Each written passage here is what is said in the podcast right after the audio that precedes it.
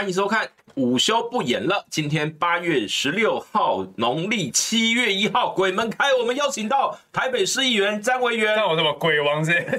大家好，我是张维元。今年说的是什么最凶的什么什么黑兔？黑我我我黑兔哦，我因为我我办公室有个很信任、很迷信的这个助理，对他，一直在我办公室群主讲说鬼月不能做什么，不能做什么，有什么有什么不能做什么来打。你跟我们这个，我没有，我昨天还有做个梗图，好好好，不能做什么，大概就是尽量少去什么水的地方啊，然后还有什么啊什么不要开土，都不要开土动工，不要搬家这些就基本的嘛。然后啊，不要不要乱捡红包，这个是平常就不要捡哦。嗯，对，这个有没有鬼月都没差啦。对，还没有好玩啊。然后什么，很多什么不要靠近海边的啦，不要靠近海边，哎，不要去戏水啦。但的确，最近我觉得戏水的意外真的蛮多的。可是你看哦，你看前几天也还没到。农历七月啊，对呀，基隆嘛，那个什么大五轮那边，也就是谢国良不是还因为这样还哭了？对对，所以我觉得刚好，因为农历七月是暑假，暑假本来就大家戏水比较旺盛的时候，所以戏水当然人多戏水，难免就是会有一些些意外发生，不注意的话，那就刚好跟着农历七月放在一起。对，杨哥你现在会怕农历七月？不会啊，我小时候会怕。我你小时候不会吗？不会。我小时候会，我小时候农历七月小学生的时候，然后觉，然后妈妈就说：“哎，鬼门开，不要在外面乱跑，早点回家哦。”没有，我跟你讲，这个就是这个就是大人 规训小孩的借口。我也这样觉得，对，就是他不希望你做什么，就趁鬼月做一次，做一次宣导哦。然后呢，其实这个我跟你讲，宗教哦，就是说，其实也就是引导人向善嘛。对对对，对，其实其实鬼月不能做的禁忌，其实比你平常老实说来，你多做也不也也也不是什么好事啊。对的，对对不对？那什么什么什么呃，像什么去溪边玩水，夏天其实到那个，尤其是那个天气热的时候，像三峡有个什么大暴溪，大暴溪以前大暴溪好，那个主要就是因为如果今天哦山区。上游下暴雨，那个溪水会暴涨。对对对，那在台湾这种状况非常多，所以你本来以为哦，你玩的很开心，我讲那个五分钟那个就风云变色了。对，所以很危险。所以这个也是没有啦，我觉得这也好，这个借由鬼月呼吁大家少从事一些比较具有危险性的户外活动。对，好好，那我们今天是维园来到我们的现场哦。不过今天我最近看到一个这个鬼月的文宣嘛，嗯，我觉得游淑慧做的还蛮有意思。有 有有，我就是看到游淑慧的文宣，然后突然想说，那来做一篇。那他他最后隐藏了一个梗，好像说反正 就是恰吉啊，就因为恰吉之外，他他那个图里面放放了一个恰吉，然后另外也讲，好像说民进党的话，呃，不不要随便相信啊，不要信啊，不要信。对对。但是呢，这个呃游淑慧，嗯，他之前扮演过什么角色？呃，那个那个鱿鱼游戏，对，鱿鱼游戏，他也是鬼，那是恐怖人偶，那个做那个是哎，这个叫哪哪一区？士林大同。哎，我期待看到他们办一场那个 PK，对对，就两个人。cosplay，一个人噔噔噔噔噔噔噔噔，没错没错，然后另外一个就拿着那个刀，这样这样，赶快啊！不如他们办一场辩论，然后两个要穿成这样啊？对，我想收视率也超高，搞不好还比总统的候选人收视率还高。哎，这个会会可能会成为那个什么一中各表的续集，这样各表续集。好，那我们的这个呃小编哦，拿出了这个要把。要把小鸡哦，这个带进我们的这个办公室来。他看不到。昨天好，不会啊，很有趣。一样宣传一下这个经常在我们五二新闻评俱乐部出现的这个小鸡玩偶哦，小鸡公仔，欢迎大家。这是小小金用的吗？哎，不是啊，就是他只是把一些名曰名言警句，只是把只是把这个生死看淡，不服就干，把它贴在上面。但是呢，这个是买得到的哦。哦，这个是可以在。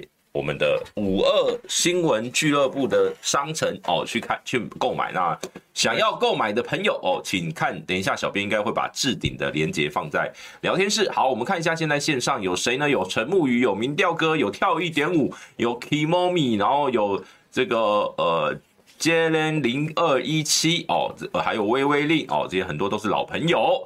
好，那呃，这个我们我们其实今天。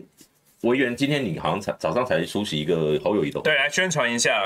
大家看到那个看直播，看到我现在手呃身上穿的这个 T 恤，你这个就是侯友谊的最新竞选标志，竞选标志主视觉，然后以及这个竞选小物的周边商品啊。那这个 T 恤，然后上面有写个二零二四啊。那我必须讲，以这个竞选小物来说哈，我们还有出杯子、帽子等等，包含这个 T 恤可以买。老实讲蛮好看的，就是说。从过去国民党的设计美学来看的话，其实是蛮好看，因为大家买了之后，其实它就是有些人像有些人很担心说买了之后上面写说。呃，马英九啊，陈水，比较政治人物名字，好像穿出去会有点害羞。嗯、如果你不是很狂热的支持者的话，嗯、那像这个二零二四上面，老实讲，它其实没有任何的选举的标语啦。那大家买了之后支持侯友谊之外，当然你那出去也很好看。那它跟侯友谊的连接是什么？哎、欸，他其实我们有主 logo 主 slogan 叫二零二四，然后这个台湾再出发啦。对，那当然，为什么后来为什么我我一开始看到也觉得说，哎、欸，跟侯友谊里面其实有翻出来之后，翻出来之后是个侯友谊的头像，没有开玩笑。他没有啊，他主要就是大家呃竞选团队觉得说，过去每个选举的时候都太政治意识形态化了，嗯，那放了很多标语跟很多这种呃政党的意向，那有点这种政党对立的感觉。那当然他们我们会觉得说，二零二四其实是台湾大家中华民国一起大家的。那二零二四是一个很重要的选举，很重要的抉择。嗯、那希望透过这样子的一个 slogan 的符号跟标语的符号，提醒大家，二零二四记得为你自己的未来投下一票，那也记得就是选一个你认为最优秀的候选人。当然，我是支持侯友谊嘛，我我当然是做侯友谊嘛。那主要是透过这样方式来呈现这个意识呃意识跟形象这样子。嗯，好，那这个惟元刚刚介绍完了，其实我本来以为哦。因为你知道，你这件衣服哦，比如说做成绿色就是民进党的，然后做成这个白色哦，就是柯文哲的。哦，做成你们蓝色就是侯友谊的，看起来不过就辨别度？你没有，我刚开始啊，当如果有人在那个二零二四的那个那个，比如说一个零里面哦，加一个什么 KNT 啊，类似这种藏一个 KNT 或什么字样，也许或者说加一个侯友谊的这种什么友友谊，对，因为以前传统通常国民党一定是二零二四前放党徽或放国旗哈，那我觉得也是是。嗯，有点太选举了，但我的确觉得二零二四下面加个 H O U 啦，就是侯友谊的侯，也也许就是想要这个变得比较年轻啦。对，但是这个这个的确以年轻人来讲，譬如说我拿到我是铁定会一定会穿的。嗯、我我我讲哈，国民党其实不过不过这个这个，我觉得对一般大学生来讲，他拿到这件 T 恤，他是会愿意穿的，会愿意穿啊，欸、会愿意穿啊。如果你今天上面贴了一个什么什么哦，像像 KP 哦，你说那个 KP，你就有那个柯文哲那、啊、那一件有没有？对对对，因为胸前很大的 KP，然后之前就有一个那个柯粉嘛，他就穿着那一件去那个成人展。啊，然后呢就是要求那个 AV 女优在上面干嘛？踩他。然后上新闻，你知道吗？他就替他自己到那个 PTT 上面去炫耀，哎、欸，很好的宣传哎。然后没有，后来被说是什么科粉很恶心啊。有有有有。然后后来 A B 女又不愿意踩嘛，后来是他是找了那个什么工作人员，然后愿意踩他。工作人员踩的哦。嗯、对，那总之呢，哦，这个就是各个阵营都有各个阵营的这个服装哦，跟竞选的标志。好，挑一点五哦，抖内了。他说：“为了维园，我抖了，一直支持你哦。”哦，你的铁粉。挑一点五应该是谢谢何必问，对不对？好，谢谢这个挑一点五同学。好好，赖文清也来到我们的线上哦。这个 Tai H 哦说加个可爱的猴子图案也不错哦。当然，我觉得这个设计就是每一个人都会有一套有一套这个自己的美感的标准。对，但呃，基本上我认为他就是想要求一个，就是说。没有太多政治标志，但是二零二四本身就已经有它的象征意义，象征意义了。对，那也许就是想要去争取说啊，我代表的就是二零二四啊，没有那样的一个概念。好，呃，今天哦，我们就先来进入我们今天的这个主题喽。我们先从呃 这个你跟你市政比较有关的议题啦，你是现在是台北市议员，嗯，很多人都在关切哦，这个蒋万安。哦，哦反攻大陆了，双双双城论坛。你知道蒋蒋万安从政以后，嗯，还没有去过中国大陆？有有有有有有一次从政以后，他好像有有，因为我记得那时候有人把他挖出来，他当立委的时候，有一次跟着他爸爸回去祭祖。哦，但是我说没有这种公务的，对，没有公务行程，对，就是其实这种家家族什么旅游那个那个还好，但是没有这种公务，就是跟对岸要跟对岸官员互动的这种。对对对对对。好，那呃，所以双城论坛哦，目前预定是八月底啊，说是八月二九到三一，目前传出的时间是这个时间点，但是呢，又传出说哦，这个时辰还是要等赖清德从美国回来之后呢，这个才能做最后的定案。那呃，蒋万安确定要去了哦。呃，你觉得这次双城论坛可看的看点在哪蒋万有确定要去了吗？啊，有吗？有确定吗？现在媒体都这样说啊。那我从我旁边观察，我觉得他去的机会极大了。哦、但因为他自己还没有对外公布，所以我就还是打个问号。那他重点，我觉得，因为双城论坛是目前两岸哦唯一的官方的一个交流的平台。那这官方当然指的是台北市跟上海市而已啊。对对。但是当然会有交流，对，当然它它会有一定程程度的代表性哈，尤其是这个疫情已经两岸停，就是疫情这三年几乎几乎全世界都停止交流了。是。那两岸等于是在这个时候稍微解呃疫情趋缓，然后开始呃交流互动的情况之下，我觉得它当然是有一定的指标性意义哦。呃，我其实有跟大陆朋友聊过，这这两三年哦。大陆对于台湾的政坛跟这个交流，其实我觉得他们的态度有一些转变哦。嗯，很多人都很多人都会说，哎，好像就大陆很希望交流啊，然后希望这个赶快跟台湾建立起一些关系啊。但以他们而言哈，其实不要只从台湾去看天下，嗯，他们要面对的是美国，他们要面对的是欧洲、欧盟，还有很多全世界各种不同关系。那中华民国跟他们只是其中一个关系一部分，嗯，所以。要不要交流？他们当然认为要，但有没有像以前那种什么春暖花开的时候，然后马英九执政的时候那么的希望台湾啊、呃、多跟交流，然后回归祖国，类似他们这样情怀？我觉得他们现在没有太大的这样子的一个想法，不是说不回归祖国，是指说呃没有。应该主要是因为我们现在这个呃台湾的执政党是对岸没有办法接受的。对话的这个对象，对，然后他们就有点全面的都几乎都停止的感觉，对对对，加上疫情啦，就是前几年又是碰到疫情啊，其实其实，在疫情前，因为这个自由行团团那个什么就已经全部停下来了嘛，对对对。那最近其实你看，像这个对岸才公布说，这个中国大陆的人民可以到七十多个国家旅游了，对，但是呢，台湾还是没有开放哦，所以没有开放，对，当然这个两边都要互相推责任了，就是说你是因为你不开放，你先开我就开了，我觉得这个这个当然对于尤其是专门做。这个陆客团的旅行社来讲哦，其实蛮伤的。对对对，其实他们撑很久了，因为包括疫情，包括这个，如果是做别其他国家的那个，其实还好，或者说做外国客人到台湾的这种，其实大部分呃旅行社他们的慢慢都在复苏。对。可是呢，呃，做陆专门做陆客的这一块的，其实目前确实是比较辛苦一点。其实他们很辛苦，因为他们那个疫情刚结束的时候，还有台湾国国内旅游支撑哈。那现在的话，我国外几乎都大家都去出去旅游了嘛。对。所以现在听说国内旅游其实已经没有当时那么多人了。那当然他们去转移，当然希望国外的自由行的客人或国外团客进来。那不得不说，过去国外团客最多的其实就是中国大陆的民众来台湾。所以的确，台湾内呃就是在地的旅行业者，他们其实叫苦连天啊。那我我另外是觉得说，就是两岸其实当然有一定程度的交流，不管你的立场是支持、喜欢他们还是讨厌他们，但你有交流、有互动，才能降低一些不信任感。嗯，那蒋万他代表性当然除了是台北市市长之外，跟我刚刚说唯一的目前官方交流之外，当然他姓蒋这样子一个特一个家族背景，嗯，对大陆人来说也是一个很很有一些指标或代表性意义的。我我觉得可以观察一个点啦，就是好比说像四月份的马马前总统他去中国大陆，对。因为这也是马前总统好像是他从政以来第一次去中国大陆，好像是啊，他之前去不了嘛。对，因为他连跟习近平见面都要到新加坡。对对对。好，你看他第一次去哦，然后呢，那个有很多是那种路人哦，那种比如说他们的中国大陆的每个城市的居民看到，啊，那是马英九，对哇，然后会有那种那种感觉是那种万人空巷，要为了争夺马英九的那种面目哦。到时候蒋万安在上海。他的行程会不会也会吸引很多这种所谓的呃乡民去看热闹哦？我觉得这也是一个看点啦，因为很多人想要看看哇，听说它是什么？你看这个这上个礼拜哎，上个礼拜台风嘛，全世界地球上最帅的市长。好，所以这个我们我们就是拭目以待了。双城论坛就是拭目以待。当然，这个两岸的交流，我认为现阶段恐怕。呃，也只能目目前也只有这种所谓的城市层级的交流来。对，目前城市层级大概是，你看就连这个官方最高的，就连农产品都变成是要这个各县市自己去谈哦。所以啊，没办法，这个是呃两岸的一个现实哦。那而且现在看起来，民进党永续执政的几率越来越高哦。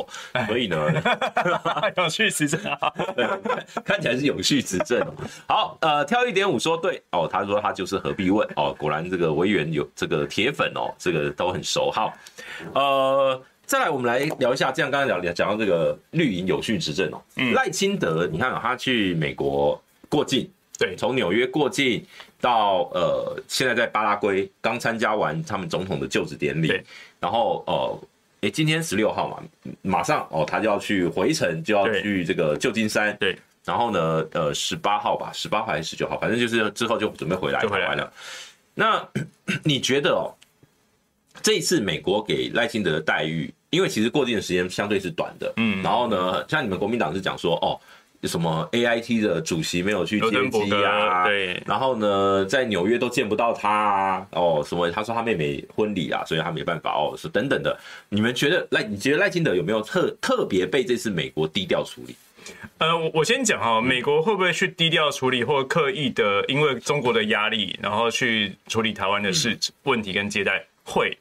一个铁生铁真正的例子就是当时李登辉的事情，当然他是比较比较知情哈。你是说康乃尔的事情？康乃尔前一年，嗯，康乃尔前一年就是李登辉当时也是一样过境美国，然后美国不让他在本就是美国这个大陆本土，他帮他在夏威夷，而且是军用机场，所以那时候李登辉还不下飞机，他不下飞机呢，还穿故意穿睡衣跟那个拖鞋，然后来见当时的 AIT 的那个主席叫应该叫白乐奇吧，当时是是，当时就那代表说以那个年代哈，在中国大陆都还没有。国力还没有特别崛起、特别强的时候，美国都会因为大陆关系去对台湾的这种对待去做调整，更不要谈哈。现在老实讲，呃，不管是拜拜习会，就是拜登跟习近平接下来要见面，然后以及他们其实呃。高官现在就是所谓的高官互访，已经开始开始在等于说回暖了。他们回暖破冰破冰，对，所以他们的这个交流渐渐的开始比较和善、比较温和的时候，当然当然都不希望因为台湾去破他们彼此交流的气氛。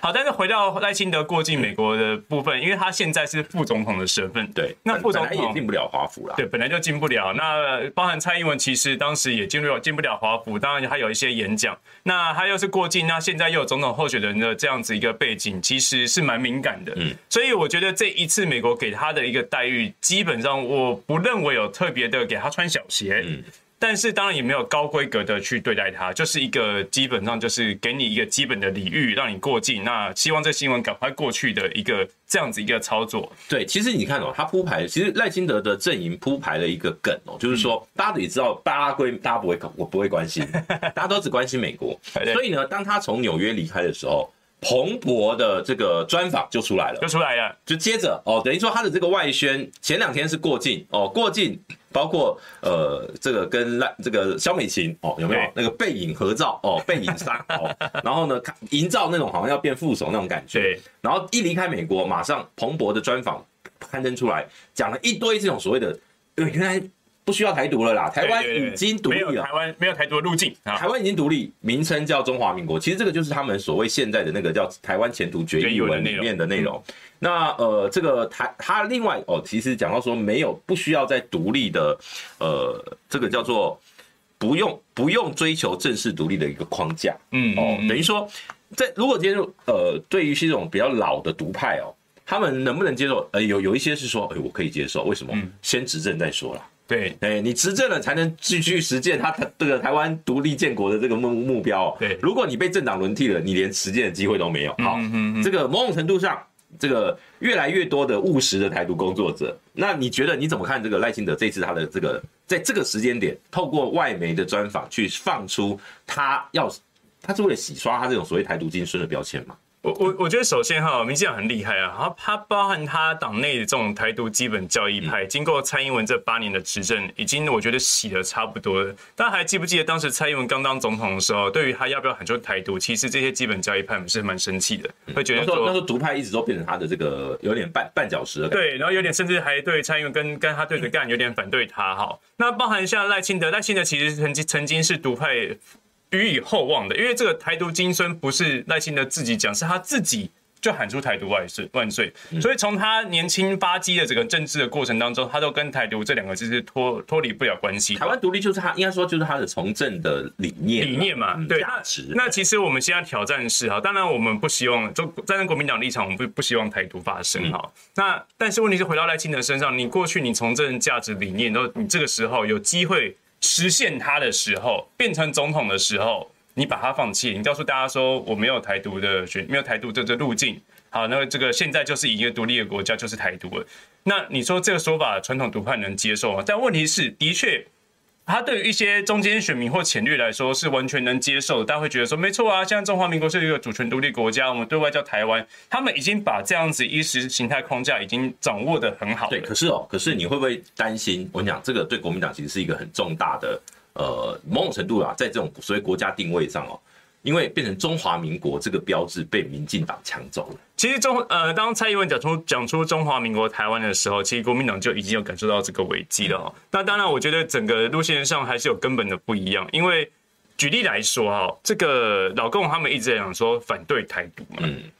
那按照像赖清德对外的宣示是怎样？老共说的台独跟我们说的台独不一样。对，他们就说哦，老共说的台独不一样，而且帮老共直接衍生说哦，老共这样的台独也包含华独啦，包含中华民国独立啊，所以一样，老共也不支持国民党立场等等之类的。他们开始用这样子一个过度解释的方式哈。那同样台独这两个字，为什么每个人内涵的定义不一样？欸、不，不过我就差一下，差一下题哦，因为你刚刚提到说这个呃赖正颖会帮别人解释哦，嗯。那这个刚好那个赵怡翔就帮侯办帮这个科办 说哦，你们已经婉拒了彭博的专访。对，我也我也是很 很疑惑这件事情啊，就是他是说彭博到现场，就是说婉拒专访，就我理解，嗯，应该没有这回事情啊。当然，我觉得约访的部分都都没有，因为科办跟侯办都已经否认了，都说都有在联系啊，只是还没有还对啊还没有到而已嘛。对啊，所以我我觉得尤其像彭博社这种主要的外国有美国的媒体。接着他专访，这个是铁定每个总统候选人基本上都会都会去进行的一个专访的，因为毕竟像国际宣传自己的理念。其实我们从媒体的角度哦，如果我们今天要邀一个总统候选人的专访。我一定会跟他说，我们其他人都会邀。对对对，就是你今天不管邀谁，都会说我们所有人都会邀。对，不可能说哦，我就只会给你哦，你不用担心，我们就是给你独家。那这种是有什么呢？像这个张雅琴飞到美国去专访赖清德这种，对对对对对，因为他那个就是就是专门做专门去专门做的那个是为了为了呃一些宣传的理念。可是呢，像这种国际媒体，他没有必要特定去帮你赖清德宣传。所以其实你包括他的标题，我认为其实从整篇他那个专访的脉络是看出。国际媒体怎么看台湾二零二四大选的一个结构，也就是那个和平与战争的这个选择？因为他就说，他就是质疑说，赖清德现在是领先的，可是呢？他要他能不能维持这个所谓的台海和平，是他重要的课题。其实点出这个这个聚焦在这个题目上面啊，所以呢，他呃赖清德就花了很多时间去阐述我的台独是什么是什么，务实是什么意思哦。我们不会再独立，然后呢会在蔡总统的既有的基础之上哦，这个对不对？对不对？其实某种程度上，当然对赖清德来讲，他是说这是在。告诉所有，比如说美国人也好，哦，中国大陆也好，他就告诉大家，我最多就是走到像蔡英文一样的风格。对啊，对啊。可是呢，问题就在于说，比如说像那个之前那个走进白宫，对，走进白宫，因此轩然大波。那你看哦，彭博彭博社里面，他还用一个不具名的，应该是幕僚啦，嗯，就是说他用不具名的幕僚去，等于说赖阵营里面的人去讲去解释说，哦，可是里面特别提到一句，赖清德未来不会再有类似的发言，那不就是这就是在洗白嘛？洗白甚至被限制，对，没有，这就是在告诉美老美，或者说告诉这些关心这个议题的人说，我们不会再有类似的发言。我知道错了，对对不对？不是这样吗？我我我我我其实就是觉得，我觉得赖清德现在讲的这些，不管怎么没有太多的选项啊，都没有太多路径啊，类似类似的说法，当然是洗白自己，然后让两岸。他觉得说这样子老公可能会比较能接受哦，但是一样，我觉得这个根本路线的差异，他还是没有凸显出，而且就是我刚刚就讲说，那以后任何人讲，那美国也说他不支持台独嘛。那难道就是说，以后不管美国或者是这个这老老共讲出类似的话的时候，赖清德跳出来说，对，我不支持台独。嗯，好。然后另外你要发现哈，其实我觉得这个是国民党的包袱跟原罪。赖清德讲了两次，一次是说他最想见面的叫许习近平。嗯，那前两天还说这个什么呃，就是说愿意跟他当朋友啊，然后包含之后之前一之前说要一起吃饭，一起吃饭。哎，他现在说呃不用当敌人，我们可以当朋友。哎。如果这句话放在国民党总统候选人身上，你想一下，其他的媒体会怎么操作这些事情？你看，亲中卖台，要跟老共当朋友，要跟我们敌人当朋友，他每天都放武器军演，在赖清德身上的时候就没有这样子的一个被质疑空间。但同样的，赖清德说出这些话背后的逻辑一样，他还是想要在借由这次总统大选去跟对岸产生一定程度的联系，跟一定程度的。的不管是和缓，或者是也提出橄榄枝这样子，所以老实讲哈，我我也我也必须讲，以现在总统大选而言，当中华民国台湾这几个字进入大家可以接受框架里面的时候，的确国民党跟民进党现在在路线上看起来的差异越来越少。因为老实讲，我们国民党我们不会说我们不叫台湾，对，好，我们也会我们也是拥抱跟接受台湾这两个字。所以在这样子路线上，我觉得回到这样子，如果今天大家对国家主权认同，都没有疑义的话，都是中华民国是主权独立国家，那没关系，很好，有共识。那接下来真正决战点可能就在于对外关系如何自处。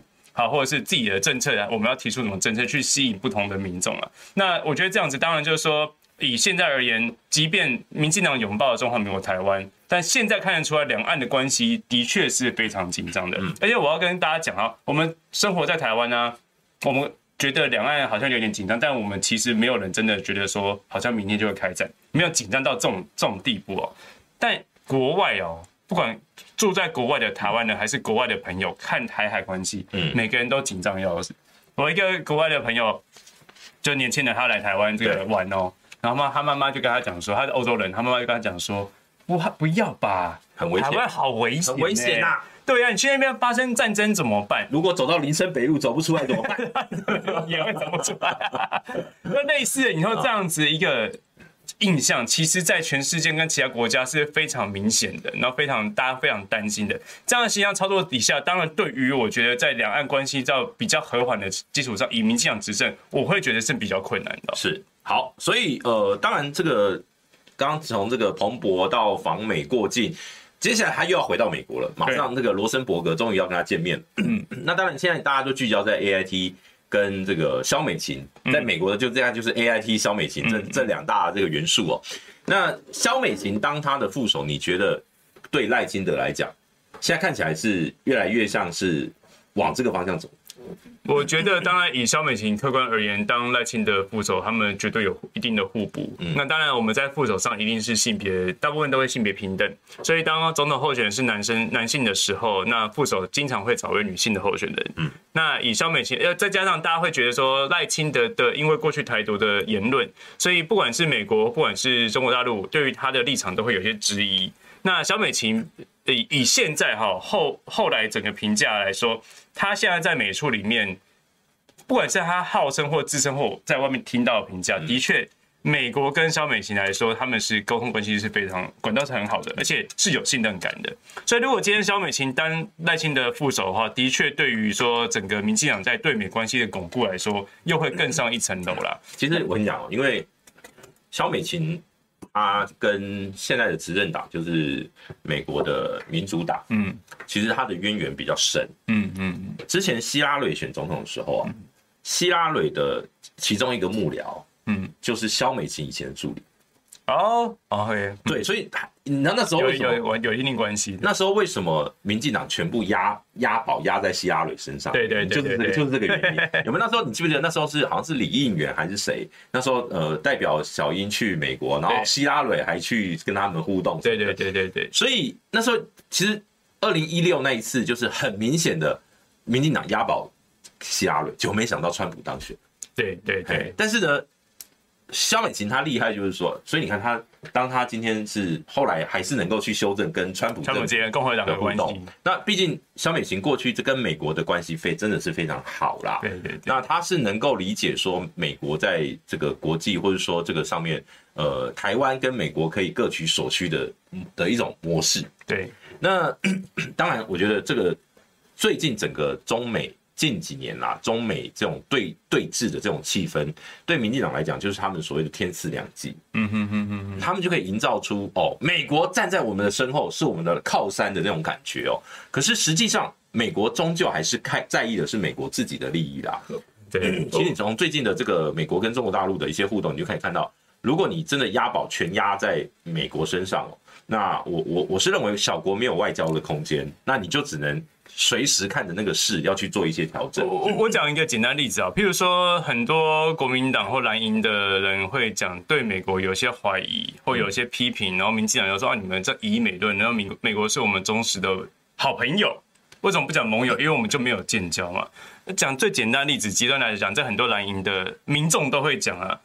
美国真的对你那么好的话，那你建交啊？为什么不建交？那么忠实的盟友，对不对？那如果美国，如果美国真的很坚持的支持一个国家的话，其实你从整个历史上来看，不用讲十年、二十年了，你说近十年来，美国对于他的盟友，对于他过去的支持的国家，放弃的有多少？嗯，好，那更不要谈最近的乌克兰，其实美国没有真的很实质的派他的军队。对，最近因为有个消息哦，他说。呃，蔡英文十月要去捷克参加一个论坛活动，嗯、然后会跟泽伦斯基碰面。嗯，那不管他是真的假的啦，但是呢，呃，这个最近才我才听到乌克兰的官员去质疑美国台湾把他们的武器抢走了啊？记不记得？我知道，对不对？我知道。对，这有什么好质疑啊？我我们还觉得我们的武器被他们抢走，就觉得哎，我们现在在打仗哎，你居然分给那个还没打仗的？对啊，所以我觉得这这不是说他可不可，因为国有有你有点国际关系底子的人都知道，国际关系是现实主义为框架，嗯，大家以各这各自国家利益为主啊。那最后再讲个最简单的，以以国民两党执政时期的对外关系来说，民进党执政的执政这八年很简单。对中国大陆是完全取消，跟完全没有任何联系的互动，几乎几乎等于零啊。对日本好不错，很好。嗯，对美国更不用谈，他们说美国史上这个台美关系最好，现在叫中中主国，中哎对，我们要本国霸之类的。但你回去思考一下，马英九时代啊，跟中国大陆当然我们互动还不错，我们跟史上最好，对是史上最好。那我们跟日本有断的联系也没有啊？日本也有联系啊，也有互动啊。跟美国我们一样是联系互动，而且并没有交恶啊。那一个政党可以跟三方维持平等距离、平等关系的话，为什么你要去选一个只会押宝一边的一个政党？我觉得这个都是从一个基本简单逻辑就可以去突破他们一些怎么说话术跟逻辑的一个盲点。当然了，因为你知道那个对于选举，我觉得在台湾选战哦，其实像像刚刚有网友在讲，为什么民进党给人戴红帽，你就要接受呢？哦，他说这个呃这个国家路线哦，嗯，比国家路线是。应该要比我们应该要比的，就是大选里面要比的，应该是国家，对不对？那呃呃，这可是我告诉你，在台湾这种意识形态的对峙，对对对对。那比如说你国民党，虽然你跟美国也不也还可以，对日本还还 OK，可是呢，因为你对中国过比较依赖，哦，对中国的关系更好。所以呢，关系太好，没有，他们就会把你这个这一块放大到百分之一百嘛，就说你就是亲中嘛。那亲中，接下来下一句是什么？卖台啊。对，你亲中就会让中国来并吞你的时候，这个这个这个论述哦，其实呃老一辈的不见得，老一辈的就信者恒信，两边嘛分开嘛。对。可是年轻一辈的，老实说了，呃，在太阳花时代的时候，那时候年轻人就是一片一面倒的，就是认为国民党是卖台的。对。这这这个是不争的事实，所以那时候国民党的年轻人支持度极低啊。对，虽然现在也没有很高，但是呢，现在现在比如说那个呃上一届二零二零年的八一七八百一十七万票里面，大量的年轻人去支持蔡英文的目的，就是因为那个时候香港反反送中啦，然后呢就就会有一种同仇敌忾，然后不想把政权交给像中国大陆这样的呃比较亲中的政党的时候，国民党现在到底你觉得啦，侯友谊现在能够扮演什么样的角色？我我觉得国民党当然本身路线是呃很很清楚的，但对外还是要不断阐述。讲到来讲，国民党是以中华民国为主体，那中华民国是个主权独立国家。好，那当然在马英九概念里面，他就说，当然这个中华民国包含了所谓大陆地区。好，这是这是国民党一直以来的概念。那这是我们的根本，当然我们是要不断的去阐述的。那你说回到现在的这个以侯友谊而言啊，这个国民党立场，他现在基本上不管是九二共识还是怎么样，他基本上也是。呃，有也是回归的啦，就是说他也是就是国民党传统的立场，他也是就是说这个也是他的立场。那侯友谊他本身，我觉得他有个特质啊，他就是一个很在地、很 local 的台湾人。好，所以他看到我们今天的主主要 slogan，二零二四台湾再出发。嗯、以前民进党是说什么？就天佑台湾，台湾加油。他所有的 slogan 都把台湾跟民进党划等号。这次说听台湾啊，对，就听台湾啊。但这一次就是国民党有一个总统候选人，他本身特质，他是跟台湾是百分之百联合。密和连结的，所以这个台湾的符号，基本上我们是渐渐要把从民进党手中慢慢慢慢把它抢回来，因为台湾不是只有国民党，也不是民进党，是大家的。好，也就是说，民进党在抢中华民国的这个，我们把台湾抢回来。可是呢，国民党要抢台湾，其实当你缺什么要补什么啦。对，缺什么对，这个是伟汉哥最喜欢讲的名言。对，的的确是这样子啊。任何一个政党，你缺什么？比如说柯文哲缺什么？缺组织嘛。嗯，所以你看他最近都在那个地方在跑嘛。其实这个这个，我相信每一个政党都有他们的一些截长补短啊，截长补短。那那当然，我这个这一块，我觉得大家我们当然可以讨论的，大概可以告一段落。当然，内心的等他回国之后会有什么样的效应，我们这个后。但但我最后再加一点，我觉得只讨论小美琴，大家很可恶。那个照片里面明明就林佳龙，怎么大家会讨论林佳龙？好，没有，你注意看萧美琴跟赖清德 pose 都只有他们两个啊，真的，只有林佳龙 pose 才有林佳龙。好，好，你知道最那个叫做最遥远的距离，就明明在你身边，在我们的照片里面都翻看不到你。好，那呃，再来，我们来聊，简单聊一下高宏安的事情啦。高宏安的事情，当然我我我必须要讲哦，这边我们不会去帮他，因为我认为，其实我是跑立法院出身的，嗯嗯，我以为你有当你有当过立法院助理吗？对不对？你也当过，我主要叫立法院，对，你也当过国会的助理。嗯，我们都很清楚，这个行为就是错的。嗯，就是说让助理回捐这个，不管你拿的是是公公款私款，回捐一个基金零用金，然后呢再拿来用在自己的身上，这样的行为绝对不鼓，绝对绝对不是对正确的。嗯嗯。那高虹安他有他辩辩护的空间，对，他有辩护的空间，但是呢，这个案子会被用成贪污来办，也也不意外。嗯，那也不要忘记了，这个案子当初是谁在打？哦，当初呢，都在林根南这 对啊，那这个因为你知道猴子哥，因为我跟你讲，猴子哥跟那个小兔姐，嗯，我知道，就是高洪安这次被起诉的其中那个小兔嘛，就那个账账本的制作人，对，他们很熟啦，他们是一跑新闻二三十年的同业啦，嗯嗯嗯，所以其实猴子哥最近就就有在解密这一段嘛，其实我们大概也都知道，就是后来高洪安聘了一个助理，嗯，那那个助理呢，反正不知道他怎么厉害的，就是就是把。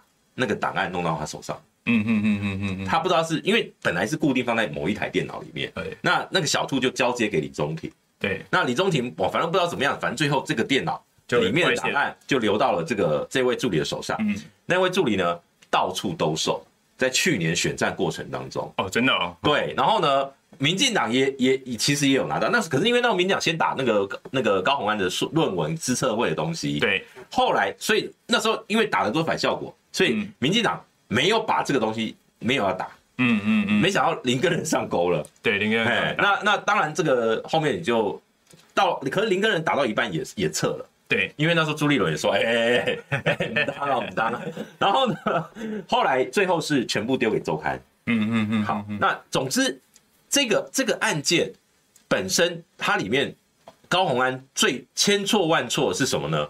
就是你怎么没有好好的对待你的助助理？你怎么会让你的助理去当去当爆料者？然后呢，当这个几个涉案的，其实你知道他们那几个涉案被起一起被起诉的，都是高虹安上任之后当立委后第一年的助理。对对，有很多第二年就离职了。对，可是呢，第二年以后的助理都没有发生这个状况。嗯嗯嗯嗯嗯嗯嗯，没错没错。对，所以关键就是什么？第一个。后面来的那个助理，就算今天他他那个办公室还是有零用金，但他手上没有那个相关的单据，他没有证据哦，他没有办法去爆料。对，那他只能报旧旧的，就是二，所以那个检方的那个案发的时间就是一百零九年，就二零二零年的呃三月吧，二月二十七号，然后到十十一月底。对对，他那个就那一年的那个时间基本上都在二零二零年。好，那高虹安这个案子，我认为他被定罪的几率是蛮高的。呃，对。呃，客客呃，客观来说也是是这样子哦。其实他的案子，就我们的经验来说，跟我们看过过去的案例来讲，现在我们撇开什么政治攻防哦，嗯，他因为因为他有一些市政，再加上你看到哈，其实有网网坊间一直传言说他对助理没有到那么好，对。那实际上你看这几个被呃被起诉的助理们，就有三个基本上提出对他比较不利的市政，嗯。没有，就是就是个就是所谓的接受检方的条件啦，就就对接受检方条件，那把你类似认罪认罪协商，对，所以等于是说你把那个市政提出去之后，对高虹安来说就是比较不利嘛。那代表说你有点像污点证人概念啊，就是说你内部其实有人就跳出来指称说就是有这么一回事，然后他们也认为就是。那我跟你说，其实委员因为他委员都是在国民党的立委的办公室，国民党立委办公室比较不会有这个问题。啊？为什么？真的？为什么？因为以前哦，国民党的立委哦。自己他会自己把钱还多给助理。以前国民党的国民党的助理早期啦，国民党的助理薪资水准就是比民进党或者是比这个其他政党的高高对对对对对，没错没错，是是事实。而且呢，很多立委那个那个那个那个助理费进来，他是他他还要自己掏腰包给助理的。对对对，有很多以前国民党，因为国民党以前的很多立委哦，他相对来讲家大业大啦，或者说 自己的经济状况比较好。他为了要这个人才，为了问这人才，然后呢，或是要服务地方服务的人才，他愿意用钱给他们好相对好的待遇。对，所以这种什么加班费什么什么去克扣不可能。办公室利用金就自己每个月什么，比如说有些有些立委上节目哦，像你知道像我我我们以前讲像庄瑞雄，嗯，或者说一些这个常常上政论节目的，他们上节目的这个这个收入啊。就会放在办公室当那个什么类似，比如说公积金或大家零用金啊，或者说大家要吃饭什么，就是用那个那个里面的这种钱。对对对，比如说啊，他有些还帮助理提供午餐晚餐。对就你们订便当就是老板出，哎，就是每一家每一个办公室都有不同的福利啊，对啊，对风格。可是呢，你高虹安居然是想到的是说，因为呢，这个大水库，我他是用大水库理论啊，就是说这全部的助理费。我通通统筹都要用，就算我今天所有的助理加起来没有到四十二万的那个额度，我全部都要把它报出来。嗯嗯嗯。然后报出来多差额的部分，我就成立变成一个公款哦，变成零用金的这个账户，由其中一个人主保管，然后呢，然后每一笔再去这个报账。其实它的这个样态大概是这样。对对。那这这这个东西就是你没有被发现没事，你只要一发现，你只要这个东西一被揭露，就是我跟你讲这个实际上的样态。就是很可能构成。我我我我我跟你讲哈，我就我对这件事情客观来看哈，昨天前两天柯文哲有时候他认为高虹安没有贪污的意图哦。嗯，我觉得以高虹安过去的薪水的薪资水平来说，四十六万对他来说，我不认为他是真的贪污，就是说哦，我要把这座椅被扛扛起来放到自己口袋干嘛的？但有没有贪小便宜？我觉得多少有。那不是只说这个什么问题，因为我要跟各位讲哈，这个其实是个人性，嗯，因为助理费的总额是在那边，你不报下来，他就是回到国家。那会很多网友说，这本来就是应该做的事情。但你回到，我告诉你哦，我告诉你哦，你知道那个立法院的助理费的执行率多高吗？就每一年的预算执行率多高？几乎百分之百啊，九点多。对啊，因为因为这是大家会觉得说，这个我讲这个就是这个是人性，讲实在话就是这样子。那为为什么是九十九点多？为什么没有到百分之一百？因为因为每一年都会有立委缺额，懂吗？哎，那那我我我我讲实在话，我以前在那个丁守中办公室的时候，我没有报过，我没有拿过加班费，我没有拿过加班费，没有没。我跟你讲，加加班费的部分就是看老板，对对对对对。那有一些老板是怎么样，你知道吗？他们是把加班费一样，他就由主任去报。嗯，我知道。可是呢，报进来他就用进，就是进一个大水库，然后呢，拿来当奖金发。对，但是但是其实你能回到一般的会计预算的项目，就是说你即便把加班费报下来，那你拿去做公用的哈，真的不用在私人身上，你还是会被起诉的机会。包括我记得潘怀忠就那那个那个那个那个那个叫福报，那就对，那就福报啊。所以，但是他那个，如果你今天没有用在立委自己的身上哦。那个叫做伪造文书，使公务员登载不实。对对对对对，所以会有其他罪，只是不要贪污这么严重。像这次高虹安，其实这个这个部分他也有被起诉。对，他有两个罪行，就是一个贪污，一个使公公务员登载不实。但是呢，这个部分相对来讲，对高虹安有伤的，就是他的政治生命有伤，当然是贪污罪。因为只要一审有罪，他的这个新竹市长就没了。呃，我我觉得政治生命哈真的是其次啊，贪污罪多重啊？嗯，我记得我们七年以上。七年以上哦，不是以下哦。换、嗯、句话说，我们最呃，所以才会有那个那个童仲彦，大家记不记得？我我们不要讲童仲彦，我们讲那个七千九百九的那个洗衣机判十二年。对啊，对啊，就是造价。对对，对，就是你有任何贪污，在贪污好像台湾是非常非常重的。所以我当时，譬如说在选举的时候，他就按着报出来，我心中真的想的是。高虹安真的要认真面对，因为他不是政治生涯，是你人生的生涯。哎、欸，你学历这么高，然后过去大家觉得你口才辩捷，然后又有专业性，就是你因为这案子你被判七年以上。所以我说，我说第一个未来的他的辩护哦，第一个他要先证明，比如说那个检方说什么什么什么双眼皮贴啦，这个卫生棉啦，什么头痛药这些你个人用途的费用，你有没有回缴？就是说，你有没有全部私吞？嗯嗯，还是你其实你是带人家带电完之后，你是有还回去的？对，这个他要他要很认真的去回答。对对对。然后第二个呢，就是哦，你没有没有这个所谓的诈？目前看起来有，我认为伪造文书是逃不掉了，因为就是有这个所谓福报烂报的这个问题。但是呢，这个这个私用公用，如果我今天能够厘清，比如说啊，咖啡机那个是整个办公室，比如说外面有客人来，我们统一都会买咖啡豆、买咖啡机招待客人，这是公用。嗯。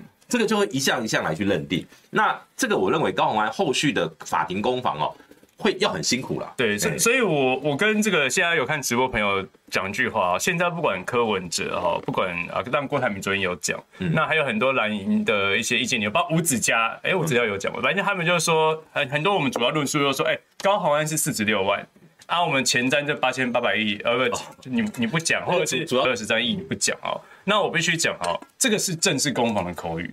那即便你拿这东西去辩护，对高虹安这案情本身来说没有帮助，帮助都没有。那高虹安现在，我觉得真的要自救，你自己有证据，你跟赶快也不敢，我觉得应该早就收集的差不多了啦。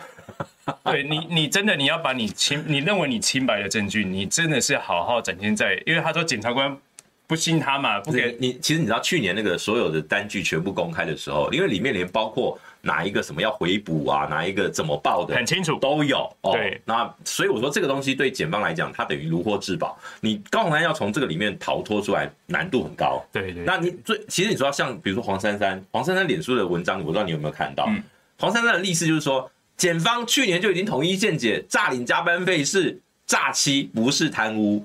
你懂吧？他他打的不是无罪无罪的这个辩比较其他的，他是说你不应该用贪污，你应该用别的，因为高检署有统一见解。那当然北检也有一个论述说，没有没有没有，那个那个那个统一见解，它是针对小额，而且呢是什么很零星的这种，跟这个完全不一样。他所以他不认同哈。那当然，我觉得这个都是未来他们在法院攻防的状态。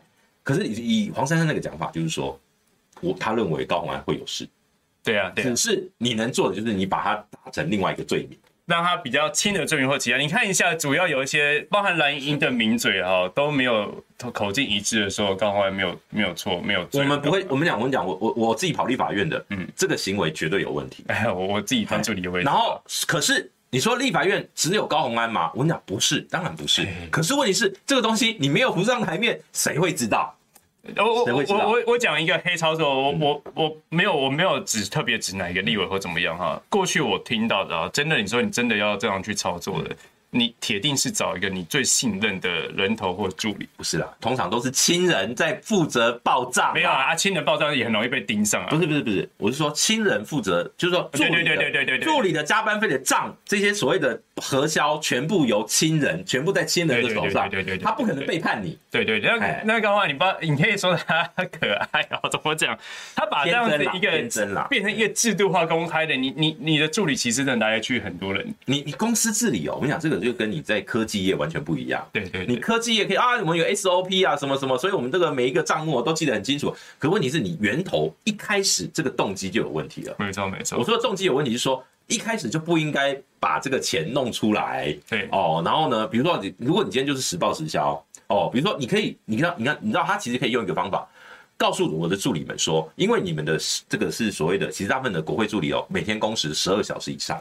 都远超过传统的八小时，所以就直接跟他们讲，我们这个这个加班费我会全部领，全部把它报出来，我是我会全部给你们，每个月按照功劳，比如说就是每个月给你们当考绩这个绩效奖金，对对，让他们去争取，对对。其实我觉得这个都是可以用很多种方法，就他用了一个最笨的方法。对，哎，不过那个欧拉拉，我要跟你讲，我不我们没有拉所有立委下下水哦，因为的确我们过去听过部分人有这个有这个，没有没有，不是不是不是全部，但是但是我跟你讲啊，你从那个助理费哦，我跟你讲加班费。就助理的加班费哦，所有办公室的这个去秦岭的几比率哦，就是他那笔钱放在预算书里面列出来之后，最后用掉多少？用掉都九十七趴以上。对，所以那所以我觉得高鸿安这案子啊，他本身他自己案件我们不谈哦，但他必须他会给后面的从政者一个很重要的一个警惕哦。就是说，不要小看政治这个 这个专业啦。对，然后那个当然助理的问题，然后再帮你报账的时候，跟你这个助理费的问题，嗯，是不要想说啊，我要把它全部报下来，你多少就多少，该什么项目就做什么项目。我我举例来说哈，台北市议会，我们当这些直辖市议员们，我们是没有加班费。对对，议员的助理没有加班费。对，那我老师，我们前面讲，那我你知道为什么国会有吗？国会为什么为什么有？哦，那是很早很早以前。那是要修法立给他立法，不是不是不是，也没有法，没有法院啊，真的，哦，那个是立法院用那个立委的附带决议，就是他们在审立法院哦，哎，那是用附带。没有，可是我们要我们下边要改那个地址很久了，那我们讲那个很久很久了，对，所以所以你现在你们那个什么台北市什么职业助理什么什么助理职业工会的那个，他们现在就在争取嘛，就在争取对加班，就是说我们议会有编预算，但问题法法没通过，我们现在没办法，所以我们现在议员助理也蛮可怜的。啊，他们薪水我就是其实哦。你知道最可怜是那个县市政府哦，我知道那个他们哦可以聘两到四位助理嘛，我知道我知道。然后呢，总共只给你八万八万块啊，超级少。现在基本工资多少了？明年两万八哎，对对对对，哎，两万八哎，如果今天我请四个助理，还不到基本工资哎。前方是个助理，那个钱太少，他们都他们两三个，所以他那个其实不是真和原则来讲，那个不叫做公费助理，那个叫补助。对对，就是说，其实你要自己掏腰包的啦。我只是补贴政府公费，补贴你去聘更多的助理。没错没错没错。好，那总之呢，这个我我我觉得这个高虹安的事情，重点是你觉得啦，嗯，因为现在国民党，因为你是国民党，我是要问你国民党，嗯，因为朱立伦说。哦，相信他清白，加油。对 对对，朱立伦讲的比较动完的，再也那传出侯办有意见，但是侯侯友宜昨天也说相信司法会还他公道。对，好，那你自己觉得现在国民党看起来是同一口径了吗？呃，我觉得国民党目前没有同一口径啊，主要当然主席当然是，我觉得基本上朱立伦他去支持高虹安，当然背后有一些政治战略目的哦，就包含说高虹安，其实高虹安他不是代表民众党。它背后真正的意义是代表它是郭台铭的一个子弟兵，有很大很强的国际的色彩。那当然说，在这个部分里面能送暖的话，那我觉得某种程度也是向郭台铭递出一个橄榄枝。有你不得不否认有这样子一个可能政治意涵跟目的哦。那回到高虹安本身，但是我我也的确觉得主席他讲话，周立伦讲话有一点点太快了。嗯，就是说，我觉得。譬如说，你觉得高虹安过去在意识形态上或者立场上跟国民党比较接近，我们有比较有机会合作，我们可以说支持他加油，然后希望他好好的把证据呈现，然后证明自己的清白，这也是支持吧？这也不会说我落井下石嘛。但问题是你直接去定义说他是清白的，那因为我们刚刚就讲，以我们过去的经验，呃，这就有点困难。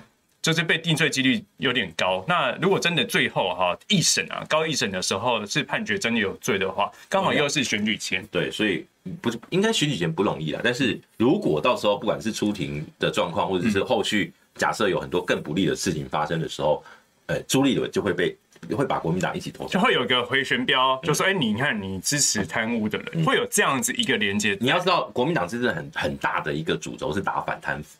对啊，然后很很黑心，很蛮贪腐啊。对啊，那包含其实老实讲哈，朱立伦在二零二二年的县市长选举的时候，提名上也很很大的去做出这样子一个改革的动作。所以或者或者不如这样啦，嗯，侯友谊说要恢复特侦组，然后我说我们会。去搜索每一位立委的办公室。我我我我老实讲，我觉得真的应该啦。我觉得真的觉得应该，就是说陋习是陋习，陋习不代表他是、欸。我我这个这个我就讲一个小故事啦。嗯，其实以前哦、喔，嗯，马英九时代了，嗯，那时候马呃马英九曾经想要办立委，然后呢，就是就是就是助理 助诈领助理费的这个案子，就是说那时候我传出说，因为那时候就是遍地开花，议员已经被抓了一一大片了。他说：“可是大家都知道，立委里面也都有这个状况。那所以呢，因为那时候你记不记得那时候蔡正元砍什么几 A 有没有？对，什么九 A、十二 A 有没有？有有有有。后来修法好，那所以后来有有一度呢，那个剪掉呢是把念头动，把这个剑靶是对准立法院。可是那个时候王金平拒绝提供相关资料。对，因为他立法院他有高度的自治权。对。”对，然后他还要他可以决定警察或检调要进去不进去。不是不是不是进去不进去，是他连提供资料都不提供。就是你剪掉想要来看我们的那个，比如说加班费、助理费那个申报的这个，他就直接用这个是个资直接回绝。对，但但是我我我我其实觉得老老实讲哈，我我就我有一印象，我以前比较年轻的时候，甚至小时候的时候，我真的看到每次选完局没过多久，一狗票的议员被抓走了。那立委比较少，立委通常比较大的案子才会爆发，可能是因为跟这个资料的关系。其其实我讲，我们还是回到更源头的嗯状况，嗯，如果选举不用花那么多钱，如果地方服务不用花那么多钱，哪一个人会去诈领助理费，对不对？呃，你自己现在当老老老实讲，选举花很多钱会增强他诈领助理费的一个动机，好，这是事事实啊。因为像你们议员还可以兼职，哎。对不对？呃，对，就是嗯，对，没有立委也可以啦，只是好像大家不会去。没有立立委不能兼职，不能代言而已吧？立委不能兼职，哎，议员可以兼职，像比如说以前潘怀忠有没有？啊，有有有有，潘怀忠真的很经典，他的兼差的收入比他议员的收入还多。但但因为我要跟你讲，我我我觉得啦，就是说，包含他是不是不小心贪到或诈领做领费，然后包含会做这个事情，有时候我觉得还是这个人的个性，嗯。好，那我觉得是根本这样子。那我我我我一直都觉得，就是当下制度有漏洞或怎么样。那透过高虹安这样子，大家我我相信比较年轻一代，像比较新生代或中生代的议员或者民代们，对于助理费跟的比较小心，也比较妥适运用了，不会像以前早一辈的。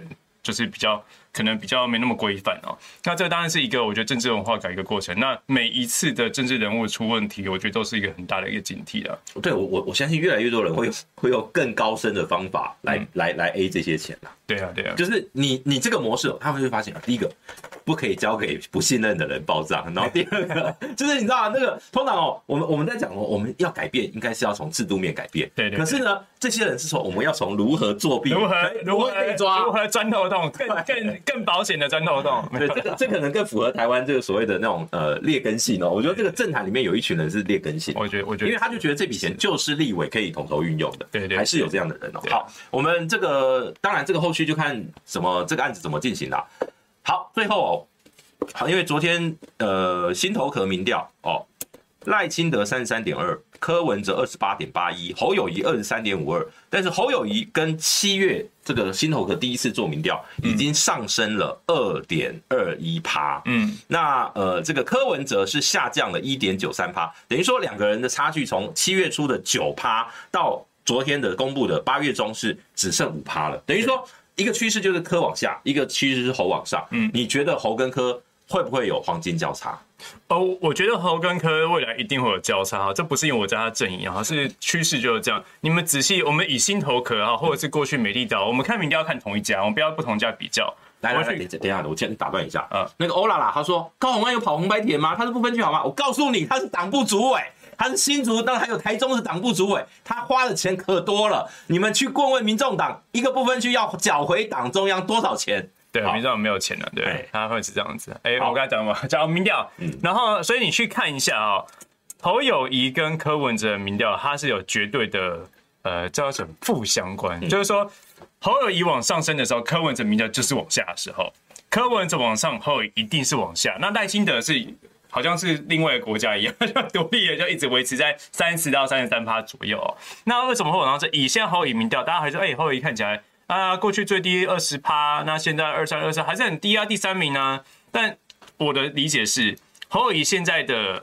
二十到二十四趴这个左右是很扎实的，就二十趴是他地板，嗯，郭粉不见了，然后然后然后可能支持中间一点，然后偏绿偏民众党的，然后也不见，然后以过去浅绿也不见了，所以他是很扎实，最后国民党或者是侯友支持的最核心的二十趴。所以所以所以你觉得侯现在是等于是？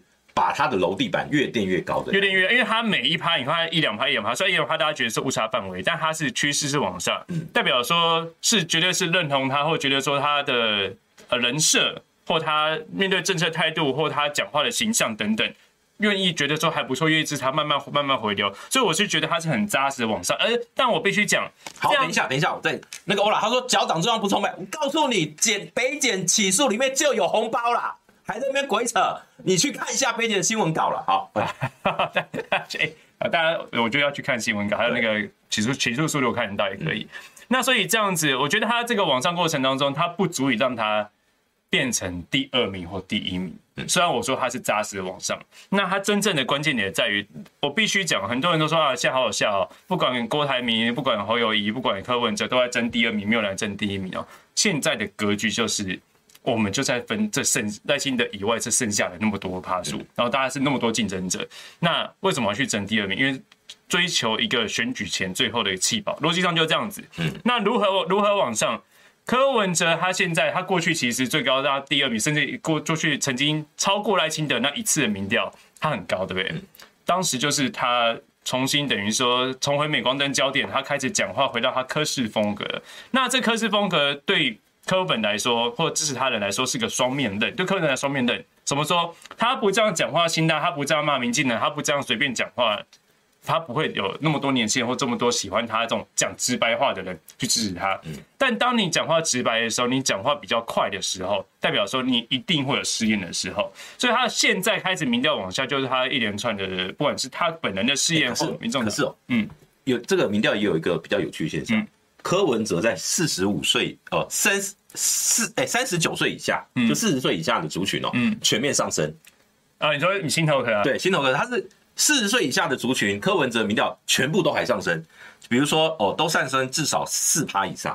哦，呃，绿营的见解啊，我先讲绿营见解。绿营是说新头壳的民调，因为还有把手机纳进去，嗯，那手机比较呢有机会去做到比较多年轻人。所以他当然年轻人，他们觉得说现在是柯文哲强项，所以这个年轻人的民调上升，他们觉得很正常，因为这个取取样的部分部分就不就不同啊。但回到这个，我觉得现在柯文哲他是一个对国民党来说，或对民进党来说，我觉得他是个很麻烦的对手。为什么？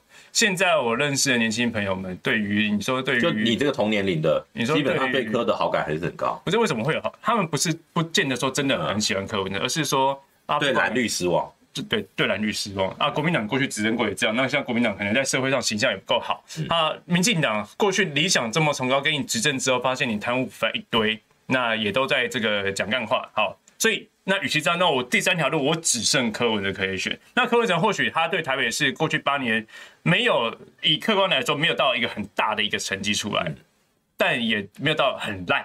嗯，啊不好不坏嘛，阿柯文哲讲话又有趣，然后又是一个这个非蓝非绿，然后有勇于向民进党打嘴炮的一个政治人物。应该说他本来从从他从政开始就是一个年轻人喜欢的样样态。对对对，就是他的他的特质吧就是年轻人喜欢的那样比较直白，所以我觉得在年轻人里面支持度高，跟他认识度，嗯，柯文哲从他从政以来到到到现在过去八年，本来就在年轻族群里面他的认识度是非常高，很多年轻人你说像二十岁的。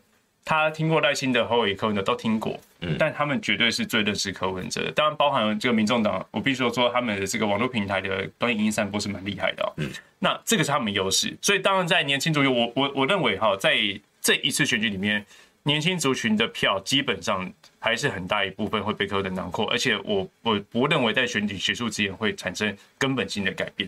好，所以这个当然现在还在这个这个变化了。最后一个问题哦。但在问你最后一个问题之前，那个欧拉，我再讲一下了。你说什么？然后他当新竹党部主委，或者对这个立委、立法院助理费有什么关系？我告诉你，善后之有讲，小兔有两本账，一本是台中市党部，一本是国会办公室，他们两边还要互相补，你懂了吧？好，那总之呢，这个委员最后我问一下，郭台铭哦，越来看起来越来越是要独立参选了啊！今天传出一个很莫名其妙的消息，我看了就有点傻眼了。《镜周刊》报道，好。郭台铭要找李嘉芬当副手啊！我觉得今天郭台铭，等一下，李嘉芬有两个哦，一个是谢龙介的太太，一个是韩国瑜的太太，是哪一个？是哪一个？哪一个都不行啊！没有，我我要讲啊，郭台铭不管他现在放出任何的风向哈，譬如说，呃，不要说他放出啊，我们客观说媒体报道好了。他如果真的能跟柯文哲合，我必须讲，国民党选况会变成非常非常艰难。好，不会说完全没机会。那今天如果郭台铭真的跟所谓韩国瑜的太太李嘉芬合在一起的话，国民党一样会极度的艰困。因为为什么？虽然李嘉芬不是韩国瑜，但代表就是韩国瑜的系统，韩国瑜的支持者，韩国瑜的力量跟柯跟郭台铭合作，你觉得可能吗？我觉得可能，我觉得机会。呃，近趋于零吧。你你你不会讲肯定的说就是零？我觉得没有，因为因为你看一下，你看你看，姑且不管很多人去挑拨，或者是很多人是说去举例说，过去韩国瑜跟侯友谊之间可能有过去四年前选举的这个互动的恩怨等等等等。好，那觉得说侯友谊对韩国瑜没那么的友善，或者没那么的厚道，都影片干嘛干嘛的。但你看一下全代会那一天，应该之前韩国瑜跟侯友谊互动的方式，韩国瑜他呈现就是说，不管怎么样。我就是支持这次中国国民党的候选人，就是侯友谊。我支持就是国民党，态度非常非常明确。所以你说这个时候，如果真的说哦，李嘉芬去跟郭台铭和，会有一些韩国瑜会有，我觉得韩国瑜不是这种人，他不会这样子表面化。嗯，刚才我们跟委员在录影之前哦，嗯，我我我直播之前我就说，这个该不会是你知道吗？就是幕僚之间哦，比如说哎。我们要帮郭董找副手了，因为九月中要登记的话，要连副手一起登记。我说那要找谁？要找要找一个可以加分的。好，你加分，好，可以加分。对，好啦，总之呢，这个我们这个当然，我觉得这个新闻看起来真实性有待验证啦。目前看起来应该是一个幕僚的这个私下的。我觉得新闻啊，最后两位给我一分钟，最后还要讲一下，就是我觉得。